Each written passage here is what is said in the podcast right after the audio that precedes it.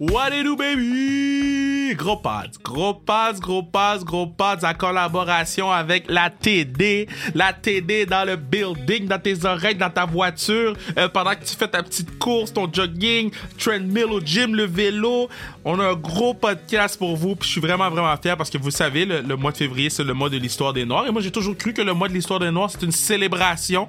Euh, c'est une opportunité pour en apprendre un petit peu plus sur euh, la communauté noire, sur, ma communauté, autant pour moi que pour vous, euh, parce que je vous dis, je suis, je suis, épaté des choses que je découvre euh, jour après jour dans le mois de février, puis je me suis comme donné la mission au courant des dernières années de d'essayer de découvrir ce genre de trucs là à l'année longue. C'est pas juste parce que c'est je dis tout le temps, moi je suis pas juste black au mois de février, je suis black janvier, février, mars, avril, mai, juillet, juillet, août. Septembre, octobre, novembre, décembre. Je suis all black everything, all black every day. Tu comprends? Donc, c'est important de s'instruire puis de, de découvrir des, des, des gens qui ont marqué notre histoire et de les célébrer, des gens qu'on oublie, des gens qu'on, que, que, que leur héritage, euh, que je fais partie de leur héritage. Puis je trouvais ça important de le partager avec vous. Puis c'est pour ça que je suis vraiment. C'est la deuxième année consécutive. euh, qu'on est en, en- équipe avec TD, qu'on fait équipe avec TD pour euh, un podcast euh, dans le mois de l'histoire des Noirs. TD, euh, ce que j'aime avec eux, ils ont une longue histoire d'engagement avec la communauté noire. Puis ça fait pas, c'est pas depuis un an, c'est au fil des années. C'est, c'est pas des bandwagoners. Là. Euh, non, non, non. Eux sont là, puis ils supportent. Puis je tripe là-dessus parce que ça montre qu'ils sont intéressés pour vrai et que c'est pas juste pour ah je vais bien paraître sur les réseaux sociaux. Ça implique auprès de plusieurs plusieurs euh, euh, initiatives notamment Fondue au Noir. Euh, pour ceux qui savent pas c'est quoi la Fondue au Noir? A été créée par la fondation Fabienne Colas et, présentée par la TD. Souligne sa onzième année cette année avec cette programmation spéciale numérique et majoritairement gratuite. C'est pour souligner le mois de l'histoire des Noirs. Les festivals s'entourent de personnalités bien connues de la scène culturelle québécoise et canadienne à travers un programme alliant panel de discussion, grandes entrevues et spectacles musicaux du 23 au 27 février. Est-ce que tu m'as entendu? Du 23 au 27 février. Il y a aussi l'initiative Massimadi. Je trouve ça exceptionnel. ok? Massimadi, pour ceux qui savent pas c'est quoi, c'est la 14e édition cette année euh, du film, des films de l'art LGBTQ+ afro. Let's go! Vous savez que euh, je je suis très proche de la communauté LGBTQ+, puis de, de voir ça, là, ça me parle, man, ça me parle. Je suis tellement content. Let's go! Let's foot go! Bravo! Bravo la TD! C'est un festival qui s'articule euh, cette année euh, du thème euh, de l'extase et guérison dans le contexte post-pandémique actuel. Le but de cet événement est de se concentrer sur les arts comme un moyen de retrouver la joie et l'émerveillement de la vie dans ces moments difficiles. Des films documentaires et web-séries pourront être visionnés en ligne gratuitement pendant tout le mois de février. Donc, encore une fois, bravo à- à la TD qui s'implique dans la communauté, euh, puis qui, qui est très fier de présenter des événements culturels comme Fondu au Noir, comme Massimadi. Puis euh, allez-y, comme ah, Allez-y, allez euh, vous abreuver de, de, de, de culture euh, black. Mais là, j'ai le goût de vous présenter des personnages noirs importants dans le monde du hockey. Euh, souvent, on, on, pense à Willie O'Reilly comme le premier joueur noir. C'est puis tout de suite, on a le réflexe que c'est Willie O'Reilly. Mais il y a toute une histoire. Il y a plusieurs personnages qui ont marqué euh, euh, le monde du hockey. Puis je trouvais ça important de faire un podcast, même si c'est juste moi qui parle. Euh, Bruno, Bruno, partenaire du podcast, travaille extrêmement fort sur le podcast pour le montage. Euh, moi, j'ai travaillé fort pour faire de la recherche. Donc, je sais que c'est pas des entrevues comme habituelles comme d'habitude, excusez-moi, mais, mais c'est full intéressant. Prenez genre 10-15 minutes au moins pour apprendre une ou deux choses sur ces personnages qui ont marqué mon histoire, euh, puis qui ont marqué notre histoire à nous, l'histoire du sport qu'on aime au Québec, le sport national, le hockey, ont été marqués par des individus super importants. Donc, euh, let's go, baby! On s'en va écouter ça maintenant! Let's go!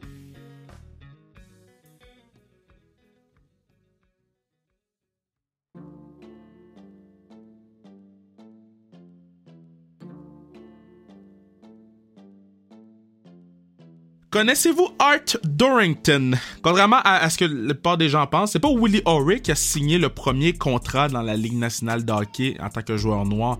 C'est, Art Dorrington. Il l'a fait avec les Rangers de New York en 1950, huit ans avant que Willie O'Reilly euh, mette les pieds sur la patinoire de la Ligue nationale pour la première fois. Un contrat de 85 dollars par semaine avec un bonus de signature de 100 dollars. Art Dorrington n'a jamais été le premier joueur noir à jouer dans la Ligue nationale malgré le fait que c'est le premier qui a signé un contrat parce que Ed Calhoun lui a asséné un coup vicieux au genou, ce qui met fin à sa carrière.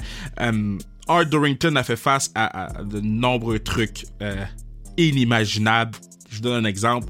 Lorsqu'il était sur la route avec son équipe mineure, il pouvait même pas euh, dormir dans les mêmes hôtels que ses coéquipiers. Il fallait qu'il se trouve des familles d'accueil dans, les villes sur la route. Parce que, dû à la ségrégation, il y avait pas le droit d'aller dormir dans le même hôtel que ses coéquipiers. Ça vous donne une idée euh, d'à quel point euh, Art a fait face à de nombreux défis. 163 euh, buts, 157 assists en 345 matchs dans les rangs mineurs. il a joué pro au hockey, mais aussi pro au baseball. Donc, c'était un, athlète qui faisait deux sports en même temps. Donc, ça vous montre aussi à quel point c'était un athlète euh, phénoménal. L'hiver au, hockey, l'été au, baseball. C'est avant Deion Sanders, avant Bo Jackson. Um, ben, il y avait Art Durrington qui, qui redéfinissait c'était quoi être un athlète sportif. C'est aussi un grand activiste dans la communauté, un gars de Truro en Nouvelle-Écosse, euh, parce que on sait qu'en Nouvelle-Écosse, la communauté noire de hockey est extrêmement puissante.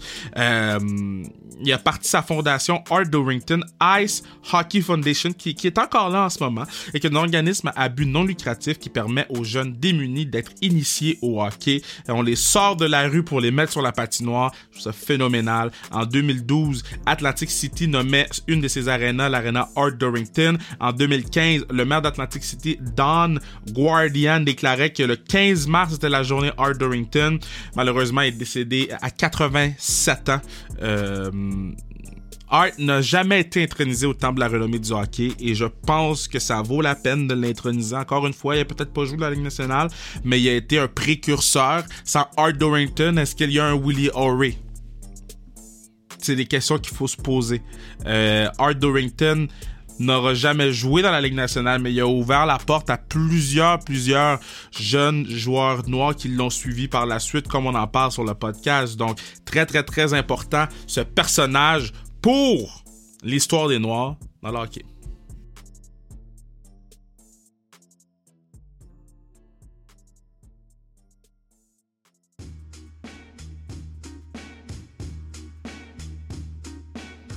Le 18 janvier dernier, on a tous été témoins du retrait du chandail de Willie O'Reilly, premier joueur noir dans l'histoire de la Ligue nationale. Par contre, est-ce qu'on connaît vraiment son histoire? Est-ce qu'il a été récompensé à sa juste valeur? Willie O'Reilly fait ses débuts dans la Ligue nationale en 1958 avec les Bruins de Boston.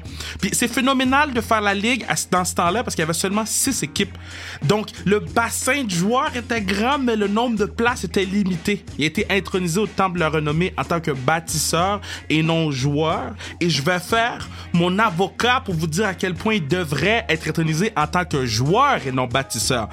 Um, Willie O'Reilly n'avait qu'un seul œil. Il avait mangé un slap shot et il avait dû mentir au médecin des Bruins pour lui permettre de jouer dans la Ligue nationale. Plus de 20 ans chez les pros, presque 1000 points. Aujourd'hui, Will O'Reilly est directeur du développement jeunesse et un ambassadeur pour la diversité de la Ligue nationale. Mais Will O'Reilly est un symbole parce que ça a pris 16 ans avant qu'on voit un autre joueur, un deuxième joueur jouer dans la Ligue nationale après Willie O'Reilly. Willie O'Reilly n'a pas joué 1000 matchs dans la Ligue nationale. Par contre, Vyacheslav Tretiak, le gardien russe, la légende, euh, tout ce qu'il a fait dans sa carrière au niveau international est indéniable. Par contre, il n'a pas joué un match de la Ligue nationale, lui non plus. Donc, et lui, il était sur les autres temps de la renommée. Donc, pourquoi pas Willie O'Reilly?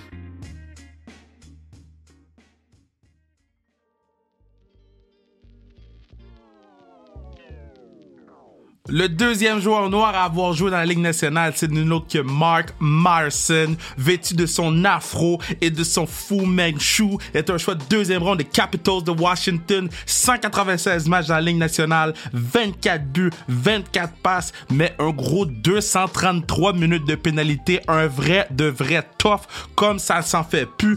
Plus de la moitié des buts de sa, de sa carrière ont été marqués lors de sa saison recrue. Il a dû changer son style de jeu et s'adapter euh, à la réalité de la Ligue nationale et il est devenu un tough. Euh, il a été échangé à LA et c'est là qu'il a développé ses aptitudes en arts martiaux mix et c'est là qu'il a développé des cliniques pour les joueurs de hockey où les joueurs peuvent développer leur capacité en arts martiaux mix tout en euh, travaillant sur leur confiance en soi et leur timing de joueur de hockey.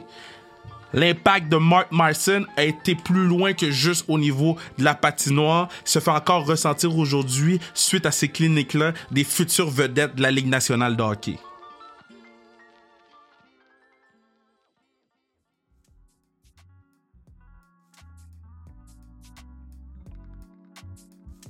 C'est pas seulement dans la Ligue nationale de hockey qu'on a vu un énorme gap entre l'apparition du premier joueur noir et du deuxième. Euh, on se transporte dans la NFL. La Ligue a été créée en 1920. Plus de 300 joueurs, dont deux joueurs noirs. A deux joueurs noirs qui faisaient partie de la NFL au tout début de sa création, dont le membre du Temple de la Renommée, la légende Fritz Pollard, qui avait les capacités d'un dieu sur le terrain de football. Il était idolâtré. Ça se dit-tu, ça? Je ne sais pas, mais je l'ai dit. Par les fans et par ses joueurs adverses. Les 13 autres équipes de la ligue voulaient leur propre Fritz Pollard. Donc, petit à petit, plus de joueurs arrivaient dans la ligue jusqu'en 1933 lors de la, la, nuit des longues fourchettes. On va l'appeler comme ça, hein, pour faire référence à la nuit des longs couteaux. On va l'appeler la, la nuit des longues fourchettes. Tous les propriétaires blancs se sont réunis en cachette et ont pris la décision assez, c'est assez, on ne veut plus de joueurs noirs dans la NFL. Donc petit à petit, tous les joueurs noirs se sont mis à disparaître. Certains de ces joueurs-là étaient les meilleurs de leurs équipes, sont mis à disparaître un par un. Mais tout s'apprête à changer en 1945 quand les Rams de Cleveland remportent le championnat. Propriétaire, très fier d'avoir accompli le tout à Cleveland, décide de déménager le club à Los Angeles pour pouvoir prendre de l'expansion. Maintenant, ils ont quitté Cleveland pour aller à LA, mais ils sont installés dans une communauté noire. Et cette communauté-là a dit pourquoi on prendrait de nos taxes pour faire subvenir cette équipe-là où il n'y a pas un seul noir dans cette équipe-là? Et c'est le journaliste Haley Harding qui a poussé le mouvement et qui en a parlé le plus possible dans les médias pour faire bouger les choses. Et c'est pour ça que le 1er mars 1946, le premier, le premier joueur noir depuis la nuit des longues fourchettes a signé avec les Rams de Los Angeles, Kenny Washington. Euh, lui qui, soit dit en passant, a joué avec Jackie Robinson dans le temps.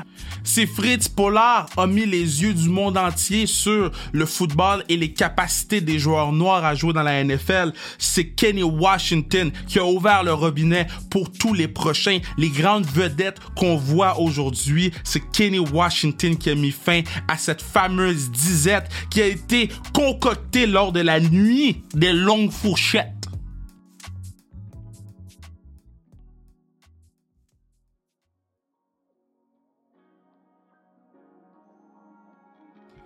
Mais encore une fois, on se pose la question comment ça, ça a pris 16 ans avant de voir un autre joueur noir après Willie O'Reilly dans la Ligue nationale de hockey? Les joueurs noirs jouaient dans la Colored Hockey League dans les maritimes. Puis, on, va se le dire, les premières bribes du slap shot, c'était là que ça a été créé. C'est là qu'on l'a vu. le fameux style papillon qu'on colle à Patrick Roy. Les premières bribes du style papillon, c'est dans la Colored Hockey League, dans les maritimes, qu'on l'a vu. Maintenant, le, folklore euh, de hockey, les rumeurs, les, fables, les oui-dire, c'était que les propriétaires blancs, ceux qui prenaient les décisions pour les équipes, disaient que les joueurs noirs n'avaient pas les cheveux assez solides pour jouer dans la Ligue nationale de hockey, que leur anatomie était plus efficace pour la course que pour le coup de patin. Non, tout le monde sait que le hockey est extrêmement fort dans les maritimes dans ce temps-là. Je dis tout le monde sait, mais je ne savais pas avant l'année passée lorsque je l'ai lu dans le livre Black Ice que je suggère à tout le monde parce que on peut voir que les mêmes joueurs qui jouaient au baseball l'été jouaient au hockey l'hiver et qui plantaient toutes les équipes de blancs à travers les maritimes. Et de là est née la Colored Hockey League. Mais je vais peut-être en surprendre quelques-uns. Willie O'Reilly n'aurait pas dû être le premier joueur noir à jouer dans la Ligue nationale de hockey. Non pas parce qu'il n'y avait pas les aptitudes, mais c'est parce qu'il y en a un avant que Willie O'Reilly fasse ses débuts en 1958. Herb Carnegie aurait dû être le premier en 1948 une star du hockey au Québec, trois ans de suite MVP de la Ligue. 1946, 1947, 1948. Il y avait des chiffres, des, chiffres à la Wayne Gretzky. 127 points, dont 48 buts en 56 matchs. Il jouait contre Jean Béliveau et Doug Harvey, des légendes du hockey, des légendes du Canadien de Montréal. Deux joueurs dont leurs chandails sont au sommet du Centre Bell. Et Jean Béliveau a dit de Herb Carnegie, c'est le meilleur joueur contre qui il a joué. La fable, encore une fois, de La Fontaine, ou la fable du hockey, dit que Conn Smythe, qui possédait les Maple Leafs de Toronto dans ce temps-là, l'avait invité à un camp d'entraînement. Il avait vu les prouesses d'Herb Carnegie sur la patinoire, puis il avait dit haut et fort moi, je paierais n'importe qui 10 000 dollars, ce qui était beaucoup d'argent dans ce temps-là. 10 000 dollars si quelqu'un peut changer Herb Carnegie de noir à blanc. Parce qu'il voulait pas engager Herb Carnegie parce qu'il était noir. Mais que si Herb Carnegie était blanc, il allait l'engager. Maintenant, est-ce que j'étais là pour l'entendre? Non. Est-ce que je l'ai lu dans, dans, des livres, dans des récits? Oui. Est-ce que Willie O'Reilly, dans sa biographie, a eu des commentaires désobligeants à, l'endroit de euh, Conn Smythe? Parce que Conn Smythe a souvent été mêlé à des, histoires raciales, oui. Maintenant, je vous laisse faire votre pensée. Ce qu'on sait, par exemple, c'est que tard dans sa carrière, en 1948, Herb Carnegie se fait offrir un contrat par les Rangers de New York. Rangers lui ont demandé d'aller faire ses classes dans les mineurs, puis c'est là que Herb Carnegie a dit non, man. Moi, là, je suis niveau pour jouer dans la Ligue nationale maintenant. J'ai pas besoin de retourner faire mes classes. Lui, il avait une situation familiale qui faisait en sorte qu'il avait besoin de jouer dans la Ligue nationale maintenant et que de jouer dans les mineurs, c'était pas une option. Et finalement, il a refusé de jouer avec les Rangers de New York. Ce qui faisait en sorte que Herb Carnegie n'a jamais joué dans la Ligue nationale, malgré le fait que, je le rappelle, Jean Béliveau a dit de lui que c'était le meilleur joueur contre qui il a joué contre. Puis c'est pas n'importe qui qui m'a dit ça, c'est Roger Brulotte. Hein? Parler de Herb Carnegie avec Roger Brulotte pendant très longtemps. Puis Roger Brulotte m'a confirmé le tout. Ça a été aussi confirmé dans le livre de Herb Carnegie que je vous conseille tous d'aller chercher.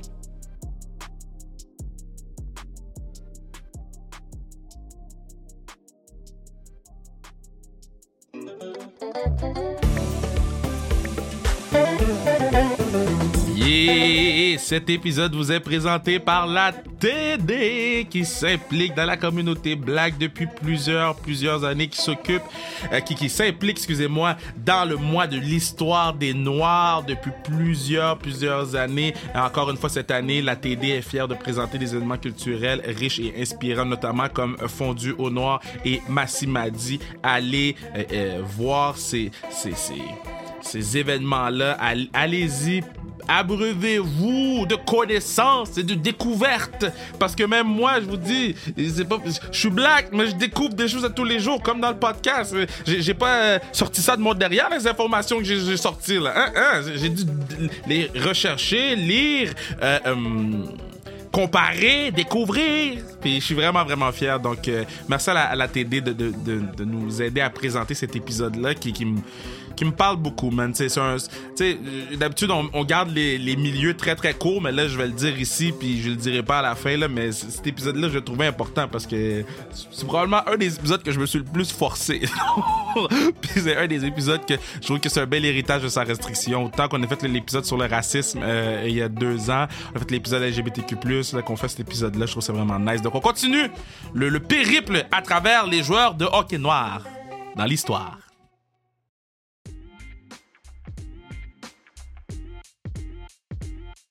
Par la suite, c'était parti, moi Kiki, Tony McKinney, qui, l'argument peut se faire que c'est un des meilleurs joueurs noirs de l'histoire de la Ligue nationale, oui, mais un des meilleurs joueurs de l'histoire des Sabre de Buffalo, 13 saisons dans la Ligue nationale, 639 points, euh, 4 fois des saisons de 30 buts, une fois une saison de 40 buts en 1978. Choix de deuxième ronde des sabres. Et, lui, ce qui est intéressant avec lui, c'est qu'il disait que dans tout son parcours, que ce soit dans le junior euh, canadien ou même dans la Ligue nationale, c'est seulement à sa troisième saison dans la Ligue que là, il a vu un joueur noir pour la première fois jouer au hockey. Ce joueur, Grant Fuhr, qui est au temple de la renommée. Donc, Tony McKigney, un, joueur là, qui, encore aujourd'hui, est reconnu comme l'un des meilleurs joueurs de l'histoire des sables de Buffalo. On a entendu Perrault, on a entendu la la la la la la Fontaine. Mais là, il faut rajouter le nom de Tony McKigney dans la conversation. Par la suite, le quatrième, Bill Riley, joue son premier match de hockey dans la Ligue nationale en 1974 avec les Capitals de Washington encore une fois, les Capitals qui ont été l'équipe qui a offert la première chance à plusieurs joueurs noirs. 61 euh, points en 139 matchs. Premier joueur noir des maritimes à avoir joué dans la Ligue nationale. Et ce qui est intéressant avec lui, c'est que lorsqu'il a fini sa carrière, c'est lui, le bâtisseur des Wildcats de Moncton dans la LHJMQ. Les mêmes Wildcats de Moncton qu'on connaît aujourd'hui, c'est Bill Riley, le quatrième joueur noir de l'histoire qui a créé cette équipe-là.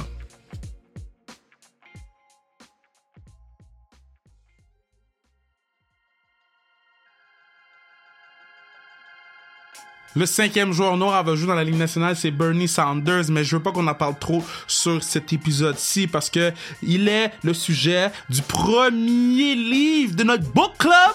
Book club! On a un book club maintenant! Donc, shout out the game that did not love me black de Bernie Sanders et Barry Meisel.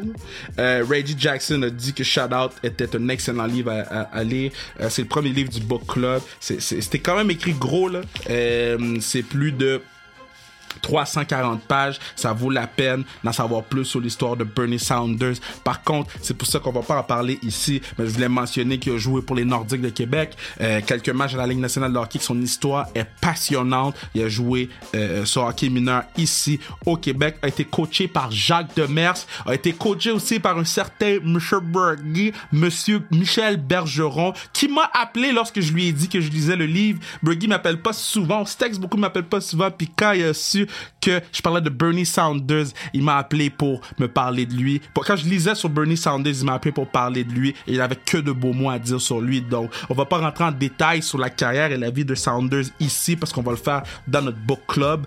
Mais sachez qu'il était le cinquième joueur noir à jouer dans la Ligue nationale de hockey.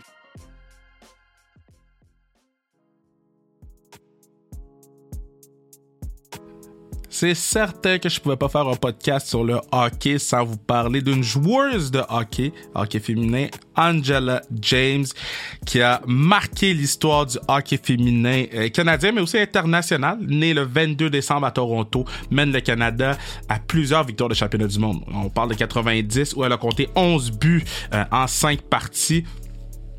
On parle de 92, 94, 97, lors toutes ces années-là. Euh, Angela James était euh, une joueuse de centre, mais qui a excellé en défensive parce que lorsqu'elle jouait pour le Seneca à Toronto euh, au niveau collégial, elle a mené son équipe à de nombreux championnats et elle a été la meilleure buteuse de la ligue pendant trois années consécutives, marquant 50 euh, buts en jouant à la défensive dans la saison 1984-1985. Elle était défenseur, c'est elle qui comptait les buts. Son coup de patin, son tir dynamique euh, la rendait différente des autres joueuses. oui, le fait qu'elle soit métisse a fait en sorte qu'elle a vécu beaucoup de discrimination lorsqu'elle était jeune. Elle avait pas de ligue d'hockey féminine à un très très très jeune âge, donc elle devait jouer dans la rue et prouver aux boys qu'elle avait euh, la capacité de jouer avec eux et ultimement d'entrer dans une des ligues féminines lorsqu'elle commençait à être plus vieille plusieurs se posent la question comment ça se fait qu'elle n'a pas joué aux Olympiques de 1998 à Nagano, les premières Olympiques où on a eu du hockey féminin. Et mais c'est Shannon Miller, l'entraîneur, qui a décidé de ne pas l'amener ou de ne pas la mettre sur l'équipe. Une décision qui encore aujourd'hui laisse un goût amer dans la bouche de plusieurs, plusieurs fans de hockey féminin. Angela James méritait sa place. Si on se transporte au championnat du monde de 1997, donc un an avant les Olympiques de Nagano en 98, elle avait eu 5 points en 5 matchs au championnat du monde. Championnat du monde qui qu'elle a remporté avec l'équipe Canada. Elle a été la leader de cette équipe-là. Donc, on, on disait qu'il y avait beaucoup de friction entre Shannon Miller et Angela James. Ça n'a jamais été très très clair les raisons qui ont mené à ce euh, retrait-là de l'équipe. Par contre, plusieurs gens apportent des hypothèses. Je vais vous laisser vous faire votre propre hypothèse, mais à travers le podcast que vous écoutez, vous avez vu des histoires où, malgré le talent de certains joueurs et maintenant de cette joueuse, la couleur de peau a fait en sorte que ce talent-là n'a pas été assez pour atteindre les objectifs qui s'étaient fixés. Maintenant, je dis pas que c'est ça qui est arrivé avec Shannon Miller, mais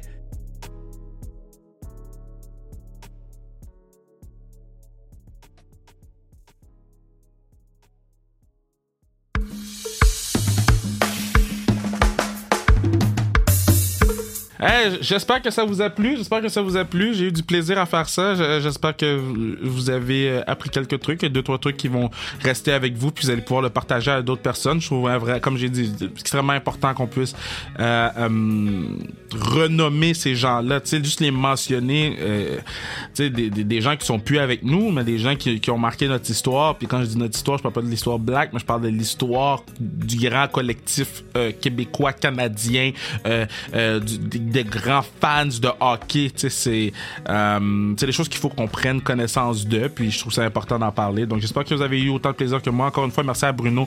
Fait un travail phénoménal. Euh, c'est pas facile. Il y a beaucoup de montage là-dedans. Euh, puis c'est beaucoup de, de, comment je pourrais dire. C'est beaucoup d'informations, mais tu sais qu'on veut rendre ça quand même le fun pour vous, puis de, de, sais quand même euh, divertissant, mais en apprenant. Donc c'est c'est un c'est un ballon qui est très très très euh, particulier à aller chercher pour ce genre de podcast-là. C'est le premier qu'on fait, on l'essaye. Si ça marche, on va en faire d'autres. Euh, mais je suis très très fier de ce podcast-là, puis euh, je vous aime. Merci encore à la TD qui présente le pod. Deuxième année consécutive de, que dans le mois de l'histoire des noms, la TD présente un pod. c'est phénoménal, c'est phénoménal d'avoir le support euh, de travailler en équipe avec eux pour pour ce podcast là puis de, de, de, faire du repeat business tu sais de, de hey, ils sont revenus une deuxième année consécutive parce qu'ils ont apprécié ce qu'on a fait la première année, parce qu'ils ont apprécié euh, votre, euh, votre implication, vos, vos interventions sur les réseaux sociaux. Euh, merci beaucoup. Puis on continue sur notre lancée. 2022 est à nous. Let's go, man. Let's go.